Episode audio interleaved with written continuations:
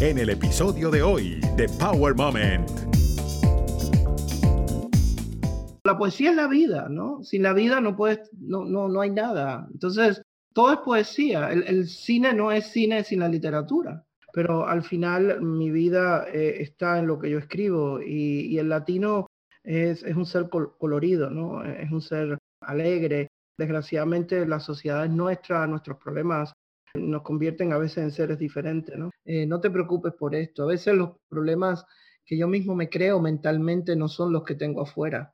Entonces, he, tenido que, jugar mucho con, ese factor psicológico, ¿no? Pero al final creo que, que tengo, que soy valiente, que tengo fuerza, eh, que puedo hacer cosas que otros no pueden. Le agradezco mucho a Dios y a la vida haberme dado voz. Estás escuchando Power Moment con Paula Lamas.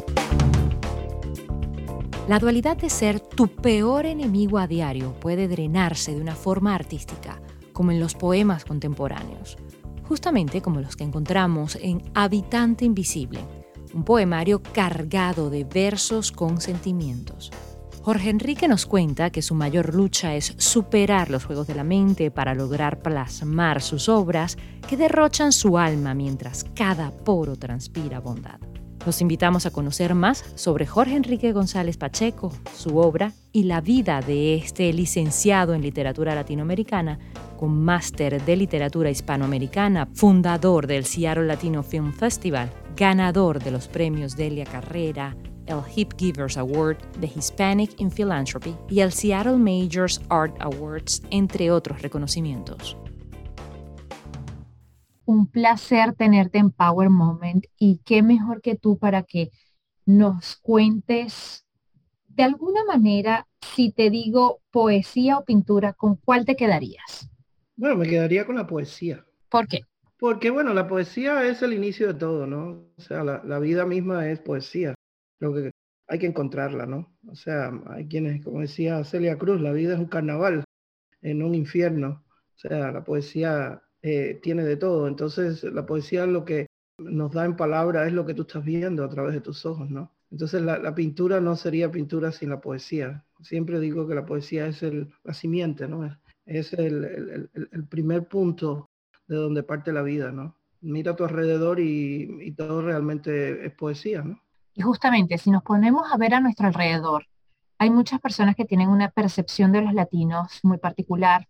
Digamos que podría ser un estereotipo. ¿Cómo ves, según tus ojos, tanto el lector latino, el lector hispano, como el escritor hispano? ¿Cómo lo ves? Bueno, los escritores hispanos no podemos vivir sin, sin el contacto con, con, nuestra sociedad, ¿no? Yo como poeta mi poesía, muchos dicen que es mística, otros dicen que es abstracta, pero al final mi vida eh, está en lo que yo escribo y, el latino es, un ser colorido, ¿no? Es un ser alegre. Desgraciadamente la sociedad es nuestra, nuestros problemas nos convierten a veces en seres diferentes, ¿no? Pero el escritor y, especialmente el latino, eh, y digo el latino no solamente como escritor, sino como artista en general, sin nuestras sociedades, sin nuestra idiosincrasia, sin nuestro basamento como cultura latina, creo que no podríamos existir, ¿no? Hay, hay una especie de, de comunión, hay, hay, un matrimonio, desgraciadamente, del que no te puedes divorciar entre lo que tú vives como latino y lo que tú haces como artista. Entonces, eso es importante a la hora de entender la cultura latina, a la hora de entendernos, ¿no? En otras sociedades. He tenido la oportunidad de vivir en otros tipos de culturas, ¿no? Otros tipos de lengua tan lejanas como la danesa, por ejemplo. Y, y, ahí entienden muy bien al latino, mejor que nosotros mismos, ¿no? Y, es un poco eso, porque entienden de que el, latino, tanto en el caso nuestro como escritores, ¿no? Tenemos la, la, sociedad, ¿no? Eh, como fundamento para poder hacer nuestra, nuestro arte, ¿no? En general. Lo único que hay que entender al latino, ¿no? Eh, a veces nos sienten como muy ruidosos, desordenados. Eh, somos muy apasionados, o sea, tanto el, latino de Latinoamérica como el francés, como el italiano, hasta el portugués, ¿no? Tenemos una idiosincrasia eh, muy particular y, yo como latino me siento muy orgulloso de serlo. Aunque a veces en mi poesía es difícil también encontrar latino, me sucedió hace unos meses en, en Palma de Mallorca, donde eh, habían comprado mi libro y, tuve que hacer una presentación del libro muchos esperaban encontrar a un poeta cubano dentro de esos poemas, ¿no? Y no fue así, o sea, encontraron a un ser humano simple, o sea, se identificaron perfectamente, pero el, único escalón, ¿no? Que, ¿no? que no podían subir era, no veo al cubano en tu poesía, ¿no? Y yo creo que eso me lo ha dado vivir ya casi 20 años en Estados Unidos y, y 16 años en el noroeste, ¿no? Pero no dejo de ser latino, ¿no? Es justamente por eso, porque creo que rompes dos estereotipos. El estereotipo de el cubano, digamos, predominante o el que todo el mundo conoce a la hora de una escritura y también el estereotipo de cubano, porque tú dices, cubano poeta, dice, este va a poner un cha-cha-cha en esas letras, me va a poner a bailar cuando lea y nada que ver, está cargado de emociones y si se puede decir de drama y de, de mucha intensidad. Además, también hay poesías con esperanza, pero creo que es un poco lo que te define a ti y rompes el estereotipo, ¿no? Entonces, por eso quería saber la percepción de cómo crees que nos ven a los latinos también afuera, ¿no? Y sobre todo tu poesía en particular. Eh, es lo que tú dices, hay, mucha intensidad, en, mi poesía hay mucha intensidad, la vida misma conmigo eh, ha sido complicada, ¿no? Pero yo tengo que encontrar el lado positivo, el lado bonito, a pesar de, esa angustia, a pesar de esos lados oscuros, ¿no? Que a veces los lectores encuentran en, lo que leen de mí. Pero lo más importante es que eh, se conectan, es, lo que yo mm, veo y es lo que me alegra eh, a la hora de escribir. Yo, de no haber perdido a mi mamá, muy joven, todavía me cuesta trabajo hablar de esto, eh, a los 11 años de edad, yo no hubiera sido poeta, ¿no? Yo creo que yo empecé a buscarla. De hecho, sueño con cuanto ser se muere pero con ella no he podido tenerle mis sueños, ¿no? Entonces creo que porque hay tanto, ya son seis libros, voy para el séptimo, y en todos está ella. Entonces parece que algo dice, no te la pongo en tus sueños si tú las tienes en tus palabras, ¿no?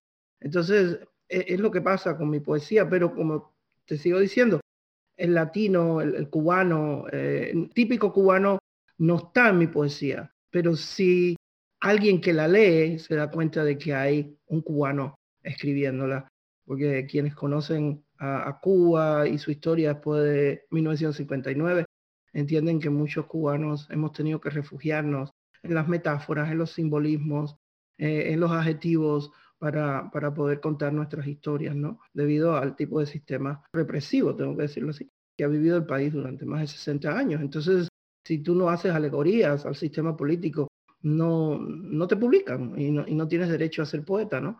Y mi historia como poeta empezó totalmente al revés. Yo empecé publicando aquí en Estados Unidos, siendo jovencillo, como los 20 años, la Universidad de California en Riverside fue quien me dio las páginas de A la Luz para empezar a publicar. Y a partir de ahí un poco me internacionalicé, ¿no? Y ya entonces en Cuba empezaron a descubrirme. No me incluían en las, en las antologías, no me incluían en las revistas oficiales, ¿no? Pero los que dirigían esas revistas decían, este es Jorge Enrique, hay que, hay que tenerlo en esta lectura, no lo filmen o o pónganle un poema, pero hay que ponerlo porque él está haciendo un trabajo literario fuera del país muy importante, sobre todo en, las universidades norteamericanas y españolas, ¿no? Fueron las que me abrieron las puertas para, para empezar a publicar. Y no era una poesía crítica, simplemente era una poesía mística, con un lenguaje donde yo criticaba la sociedad en la que estaba viviendo, donde yo buscaba respuestas a muchas preguntas que no tenía, porque venía de una familia un poco dual en el sentido de que tuve una madre que políticamente no estuvo ligada con el sistema, pero mi padre sí, era un alto oficial del gobierno, o sea, trabajaba directamente con el vicepresidente, el señor Raúl Castro. Entonces, em, yo no entendía eh, ciertos privilegios, ciertas conexiones eh, que habían en mi casa, dentro de mi núcleo familiar. Yo veía el resto de la gente que me rodeaba eh, sufriendo. Yo decía, ¿por qué no? Entonces, mi rebeldía también se expresó en mi poesía, ¿no? Aunque, como digo, mi poesía todo está dedicada a mi madre, está dedicada a la mujer, siempre simbolizaba mucho y he idealizado eh, a las mujeres, ¿no? En mi poesía, pero también hay un toque de eso del cubano, de la sociedad en la que estaba viviendo. Si bien las letras de alguna forma han sido tu terapia, la poesía para expresarte y para sacar lo que llevas por dentro, ¿por qué tardaste tanto tiempo para escribir este último libro? ¿Qué te hizo activarte otra vez y decir, tengo que expresarme nuevamente con la poesía, tengo que sacar esto y colocarle ese nombre tan particular. Los habitantes invisibles tienen que ser visibles. Habitante Invisible es un libro que Inicialmente se iba, a tener otro nombre, ¿no? Yo escribo, Paula, yo escribo y escribo y escribo y las cosas las voy como que guardando, ¿no? Yo muchos años atrás, em, diría los años finales, los años 90, tuve la oportunidad de, de, bueno, trabajé en el Instituto de Cine de La Habana durante siete años, pero en esa época em, yo estaba conectado con gente importantísima, entre eso el mismo Gabriel García Márquez, ¿no? Y, el Gabo me decía algo, ¿no? O sea, yo eh, todavía no había publicado un libro. Después de Poesía Ilustrada, se publicó gracias a una periodista norteamericana, casualmente en Nueva York. Eh, a finales de los años 90, me dice él, pero si tienes tanta poesía, ¿por qué no la publicas? ¿no? Y yo le digo, mire Gabo, a mí no me publican en Cuba porque las editoriales cubanas no publican este tipo de poesía mía. Y además, eso es muy vago para sentarme con disciplina disciplina que quizás tiene ustedes, sentarse todos los días a escribir algo. Ah, soy muy vago para, para escribir y escribo y engaveto y tiro. Y él me dice algo muy sabio. Me dice, está muy bien que, escribas y engavetes, pero debes, debes publicar, porque llega un momento en que toda esa pasión y toda esa energía y esa fiebre se pierde. El, el, tiempo es el peor enemigo del cuerpo humano y de la mente humana. Me dijo así, nunca lo voy a olvidar. Entonces, este libro, Habitante Invisible, eh, como te dije, llegó un poeta español a Seattle, invitado por el Festival de Cine Latino en Seattle, que es el que yo dirijo, y le doy el libro, Diego Ropero lo lee, el libro tenía otro nombre, y me dice, yo creo que es hora de publicar este libro, ¿no? Mm, volví a hacer lo mismo, el, el, el, asunto de que dirijo un festival de cine, tengo que estar prácticamente la mitad del año, si no viajando y viendo cosas, ¿no? Y entonces el libro se volvió a meter en una gaveta. Hasta que en Madrid, dos editores, poetas cubanos, de hecho, muy amigos míos, me reencuentran después de muchísimos años de no estar en contacto y me dicen, Jorge, tenemos una revista que se llama Árbol Invertido, en la que nos gustaría que tú eh, estuvieras entrevistado, ¿no? Eh, le digo, ah, bueno, está bien. Y además tenemos un editorial. Bueno, sale la entrevista y después estoy yo en Madrid, una temporada de tres meses, y Liana, la editora, me recalca, me dice, queremos el libro, queremos leerlo. Digo, está bien, le mando el libro a, a ellos y Liana me contesta, queremos publicarlo. Pues casi 10 años de, de, publicar Bajo la luz de mi sangre, ¿no? Sale, sale Habitante Invisible, que, que es un libro que lo quiero muchísimo, porque te digo, me tomó tiempo sacarlo a la luz. Eh, yo no soy este tipo de poeta que, que me creo poeta, realmente eh, me cuesta trabajo. Eh, a alguien le decía hace unos días, hay quienes viven la vida de poeta. Yo, yo realmente no, no me siento que soy poeta. Y, es paradójico porque sí, sí lo soy. De hecho, por ahí aparece de que formé parte de la generación que cambió la poesía cubana, la literatura cubana en los años 90. O sea, pero no me siento ese intelectual, no me creo ese intelectual me cuesta trabajo. Entonces, como me cuesta trabajo, me cuesta trabajo publicar. Publico en revistas recientemente, hace como la principio de la primavera, la revista Azares de la Universidad de Arkansas, ah, que tiene una revista fenomenal en español, eh, me incluyó, me incluyó dos poemas, ¿no? La directora de la revista, a la que le agradezco muchísimo, porque em, de vez en cuando me viene ese halo, quiero publicar, ¿no? O, o recibo una invitación, eh, como el año pasado no se pudo hacer debido a la pandemia, el antes pasado, en el 20, del Festival Internacional de Literatura de Austin. O sea, cuando me pasan esas cosas, me envían email a través de la página web, yo digo, es que realmente lo soy. No, no me lo creo, no me lo creo. Entonces, ya creo que no me lo voy a creer porque ya ha pasado mucho tiempo, que he escrito mucho, ¿no?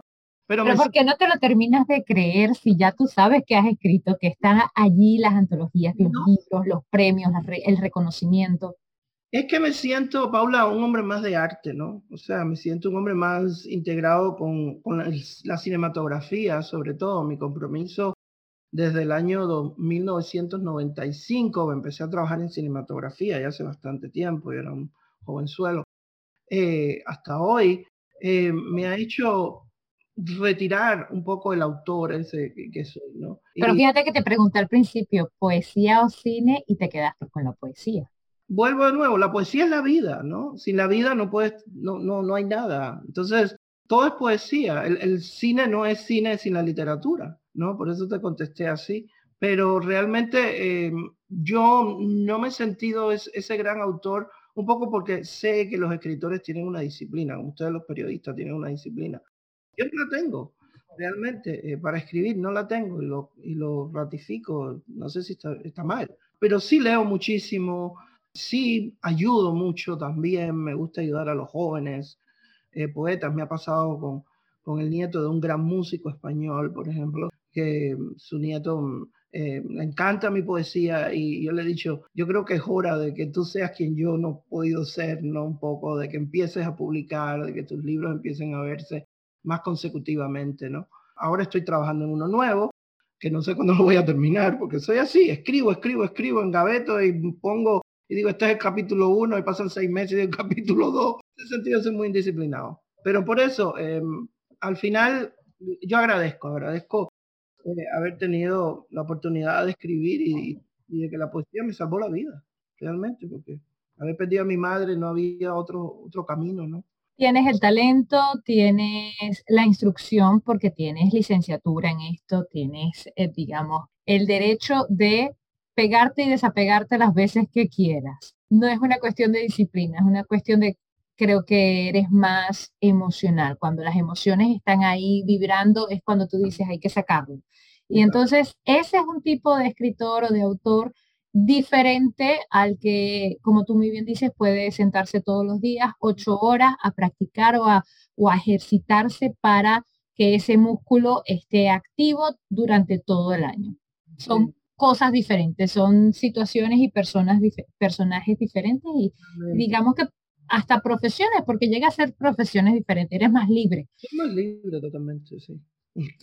Ahora, este libro tiene una portada muy interesante, una pintura muy abstracta. ¿De quién es y por qué fue elegida para estar en la portada? La portada es de una pintora cubano-puertorriqueña, Mónica Arche, que ahora vive en la Florida mudado a la Florida. Su arte me fascina. Ella es un poco de la escuela de Miró, o sea, todo ese, todo ese azul. Yo soy muy amante del azul y de rosado. traigo un teacher rosado. El amarillo es otro de mis colores. Y ella, cuando vi la pintura, primero me, le, presenté el proyecto. Eh, el libro iba a salir ilustrado completamente inicialmente con otra editorial española. Yo el libro lo metí en dos editoriales diferentes y lo, saqué. Dije, no, no, no tengo ganas de publicarlo, lo tiré para atrás. Pero ya cuando creía que tenía el proyecto ya bien amarrado, eh, con una editorial también de Madrid, le pedí a ella unos bocetos. Al final no pudo hacerse la edición porque el trabajo, son muy, ¿cómo es la palabra? En inglés picky, pero ahora no recuerdo, soy como muy quisquilloso. Exigente.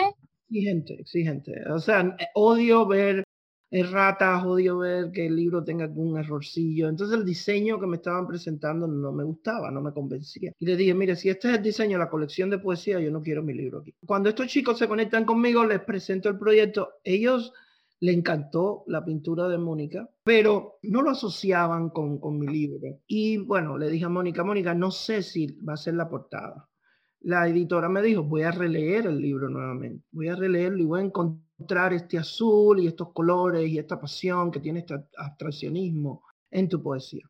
Y realmente lo encontró eh, en Páramos Ausentes, que es un capítulo del libro, se llama Páramos Ausentes, donde hay dos poemas de 45 versos cada uno, donde hay una fuerza intrínseca y hay como un dolor, como dijo ahorita, una fiebre, con mucha palabra poética, porque la poesía tiene su propio vocabulario hay que entenderlo. O si usas vocabulario común, tienes que saber cómo convertirlo en palabra de poesía. Y me dice, ya yo entendí por qué tú quieres esta portada. ¿no? Ellos tienen otro tipo de portadas para los libros de poesía. Y les dije, si ustedes tienen libertad de poder editar el libro con el tipo de papel, el tipo de cartulina, como yo lo estoy pidiendo, encerado y todo, que es la edición española, la edición de Amazon, tiene ese mismo papel, pero es diferente. La edición española, le dije, yo quiero que Mónica esté, ¿no? Me conecté con Mónica y Mónica automáticamente me dijo, mira, tiene los derechos de usar esta pintura. Y le ha venido muy bien, ahora creo que estaba exponiendo por New York o algo así, me enteré. Pero estoy muy contento y, enamorado, ¿no? Con mi librito, amo ese libro realmente.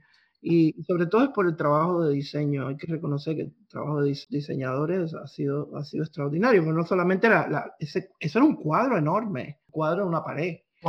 Ya, y, reducirlo a que se vea bien de la manera en que se ve en portada fue un trabajo tremendo de los diseñadores. Se puede apreciar los detalles, como tú bien dices, no está deformada, está muy bien enmarcado. Y creo que sí capta la esencia de habitante invisible. Lo puedes encontrar en diferentes colores y en diferentes matices y en diferentes formas que está dentro de esta pintura particular. Y algo que llama la atención también es que este libro tiene el lujo de contar con unas palabras de nada más y nada menos que una ganadora del premio Pulitzer de periodismo, que es la cubanoamericana Mirta Ojito, periodista, escritora, directora de uno de los medios más importantes del país. ¿Cómo hiciste para que esa mujer primero leyera tu libro y segundo que diera esas palabras tan bonitas? Bueno, mira chica, em, la amistad mía de Mirta empezó de una manera muy graciosa. Yo la admiro muchísimo desde hace muchos años. Una vez eh, me llega un correo de un amigo nuestro, quizás Alejandro Ríos, donde está Andy García, Mirta y él comiendo. Yo estaba en Miami, casi recién llegado, y me envía un correo y me dice, mira con quién ando y dime quién eres. Así es el subject del libro. Y yo miro y digo, ay, este es Mirta Ojito, qué maravilla. Y ya yo sabía de Mirta por el The New York Times, los trabajos que ella había hecho ella a través del The New York Times. Y me digo, yo quiero ser amigo de esta mujer. Por las vías que fue la internet fabulosa, una tarde me siento en mi casa y pongo Mirta Ojito, Columbia University, me sale Mirta Columbia University. Y sale el teléfono de la oficina. Y que no le he llamado y que ella misma ha contestado. Y por una llamada, por escuchar mi voz y nos, hicimos amigos. Yo, le dije, viendo este libro, era cuando estaba escribiendo Bajo la luz de mi sangre, mi otro libro, que iba a salir bilingüe y bla, bla, bla. Y me encantaría conocerla algún día. Ya yo estaba con el proyecto del Festival de Cine andando, creo que era el primero o segundo año. Y le hablé del festival y le dije, algún día me gustaría que usted viniera y hacer algo con usted. Y me dice, ¿cómo se llama tu libro? Ah, está en Amazon, me lo voy a comprar se compra el libro, quedamos en contacto, recibo un correo de ella de la universidad hablándome maravillas de, Bajo la luz de mi sangre, de la traducción, del trabajo de traducción que hicieron, que le encantó el libro, me dijo, aquí tienes una amiga. Cuando escribí este, yo la había traído a través del festival, la traímos a la Universidad de Puget Sound en Tacoma, que dieron una charla sobre Funding Mañana, uno de sus grandes libros. Y ya yo tenía este en, en remojo, o sea, lo tenía casi terminado. Eh, le mando unos poemas y me dice, cuando el libro esté completo, mándamelo para leerlo. Le mando el libro y en esas fechas sale mi candidatura al premio de eh, Hispanic Philanthropy, que ella fue una de las promotoras de, ese gran honor que me hicieron en San Francisco. Y le digo, mira, mira, aquí está el libro, se lo envío. Si quieres, escribe algo. Me dice, claro que voy a escribir algo. Porque a mí tu poesía, desde desde el primer poema que leí, que fue no recuerdo el título, está en Bajo la Luz de mi Sangre, que es sobre Cuba, eh, yo me quedé enganchada contigo y tu poesía, yo la amo. Me escribe esas palabras, ¿no? Cortitas y no sabes la alegría que me dio, porque yo dije, esta mujer que tiene tanto trabajo, esta gran personalidad, se tomó tiempo de leerme y, y de escribir esto, ¿no? Y cada vez que le digo, hace poco nos conectamos a través de chat y le dije, Mirta, que todavía, oye, que es verdad, niño, tu libro es maravilloso, me encanta, debería haber ganado un Pulitzer también de poesía. no, no hay que traducirlo al inglés, no, para que eso pase. Pero, pero sí, ha sido, ha sido, Mirta ha sido un gran apoyo en, en mi vida. Y bueno, después lo leyó José Ignacio Valenzuela, que sí se emocionó y hasta me pidió permiso para escribir, porque él me dijo, es que este libro me dice tantas cosas. Chasca, que fue quien escribió la introducción, que yo, yo no puedo, Jorge, describirte de dos oraciones. Lo, que dice Mirta dice mucho, pero yo lo tengo como, como dramaturgo. Yo tengo que dramatizar en un gran párrafo lo que significa este libro para mí. Entonces, así fue. Y la, y la amistad mía con mi tojito es, no nos vemos casi nunca. Estuve en Miami hace como cinco o seis años en la presentación de un proyecto y ella tuvo la gentileza de venir a apoyarme, apoyarnos al grupo que estábamos es una mujer a la que admiro, a la que admiro enormemente y cada vez que sale un proyecto nuevo, ahora hay un documental en el que estamos involucrados, o estoy involucrado, ¿no? En la parte de producción, le pedí yo quiero que tú lo veas. o sea, tenemos una, una relación, yo le puedo escribir y se mete tres semanas sin contestarme por su trabajo y después me pide mil disculpas, pero me contesta, ¿no? Y somos amigos, somos amigos. Siempre hay, hay tiempo para la amistad y para la gente querida tarde o temprano, pero llega, ahí está, es ese tipo de amistad que no tiene hora ni fecha en el calendario. Y algo que me llama mucho la atención, para ti, ¿cuál crees que ha sido el obstáculo más difícil que has tenido que superar para poder alcanzar tus sueños, ya sea como poeta o ya sea como director del Festival de Cine Latino en Seattle? Si te dijera, yo creo que yo mismo a veces, ¿no? Soy mi mejor amigo y mi peor, y mi peor enemigo a la misma vez, ¿no?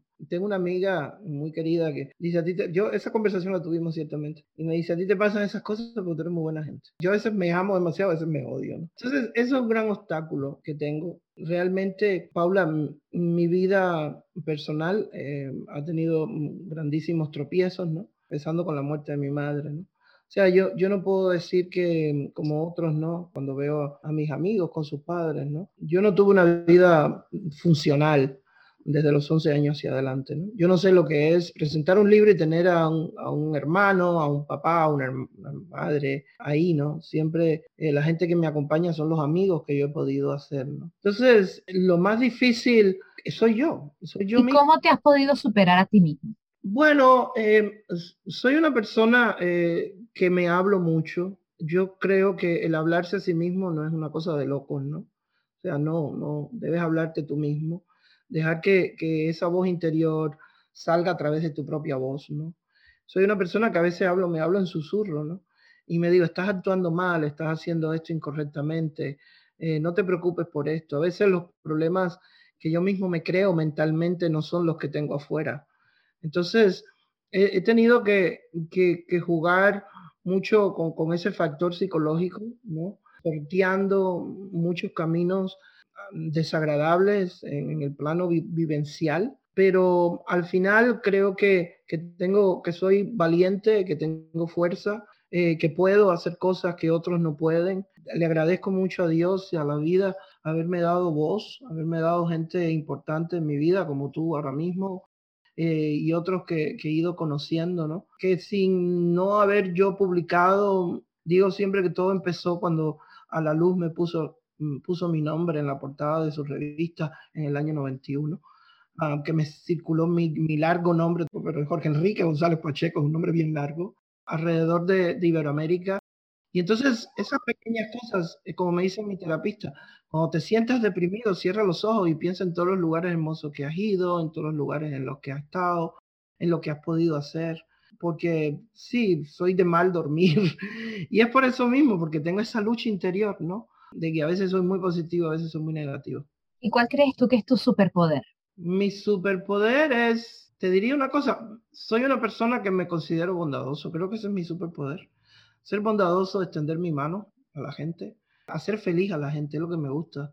O sea, cuando tengo algo me gusta compartirlo. A veces cocino y digo, ay, le voy a dar comida a fulano y así, claro. Y se me olvida que estoy en Estados Unidos donde hay tanta comida en todos lados, ¿no?